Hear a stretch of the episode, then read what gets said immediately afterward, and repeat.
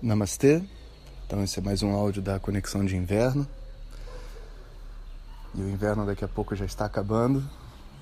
Então vamos aproveitar as nossas últimas reflexões.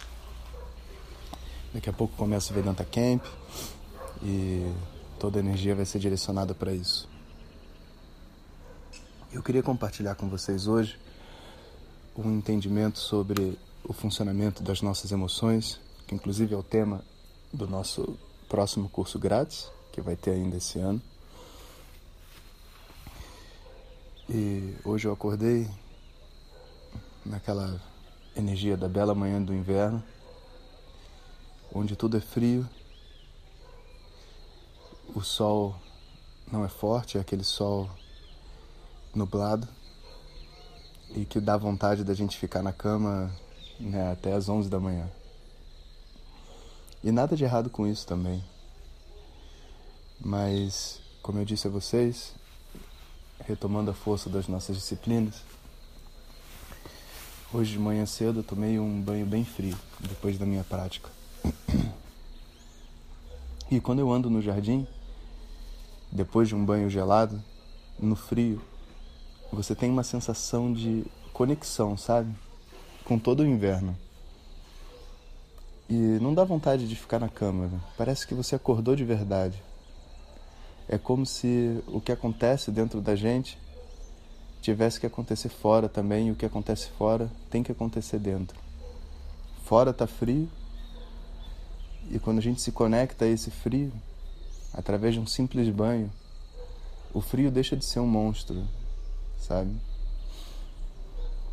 Quando a gente sente uma emoção e a gente foge dela, seja uma emoção que está partindo de dentro da gente, seja algo criado pelo mundo exterior em volta da gente e a gente tem que participar dessa emoção, uma indignação, uma frustração, uma raiva, sabe, devido a algo que esteja acontecendo do lado de fora. Quando a gente foge dessa emoção, desse sentimento, a única coisa que nos sobra é se jogar debaixo da coberta e ficar lá esperando o inverno passar, sabe? A verdade é que um pouco dessa energia, a mesma energia que a gente está fugindo, ela é na verdade um caminho de cura. Um pouco da raiva, um pouco dos ciúmes, um pouco da indignação. E não é se perder dentro do sentimento também mas quando a gente se permite viver, se permite viver esse sentimento com algumas gotas dele, expressá-lo, a gente se torna um com o ambiente à nossa volta. Ninguém é obrigado a ser feliz, ou triste, ou simpático, é, fazer papel nenhum para ninguém. Mas quando a gente não não está bem com as pessoas, existe dentro da gente uma divisão também, porque a gente gostaria de estar.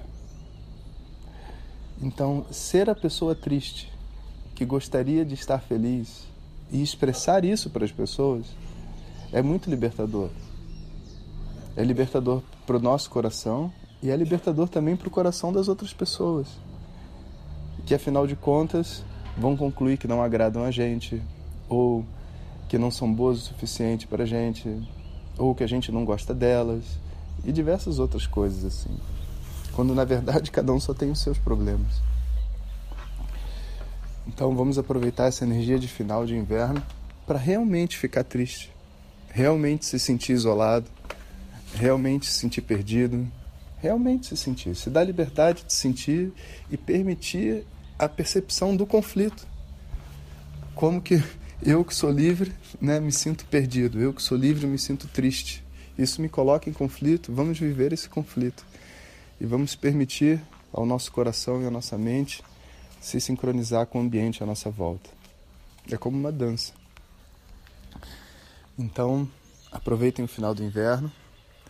Daqui a pouquinho eu estou indo para o Vedanta Camp e logo depois a gente já vai ter o curso das emoções.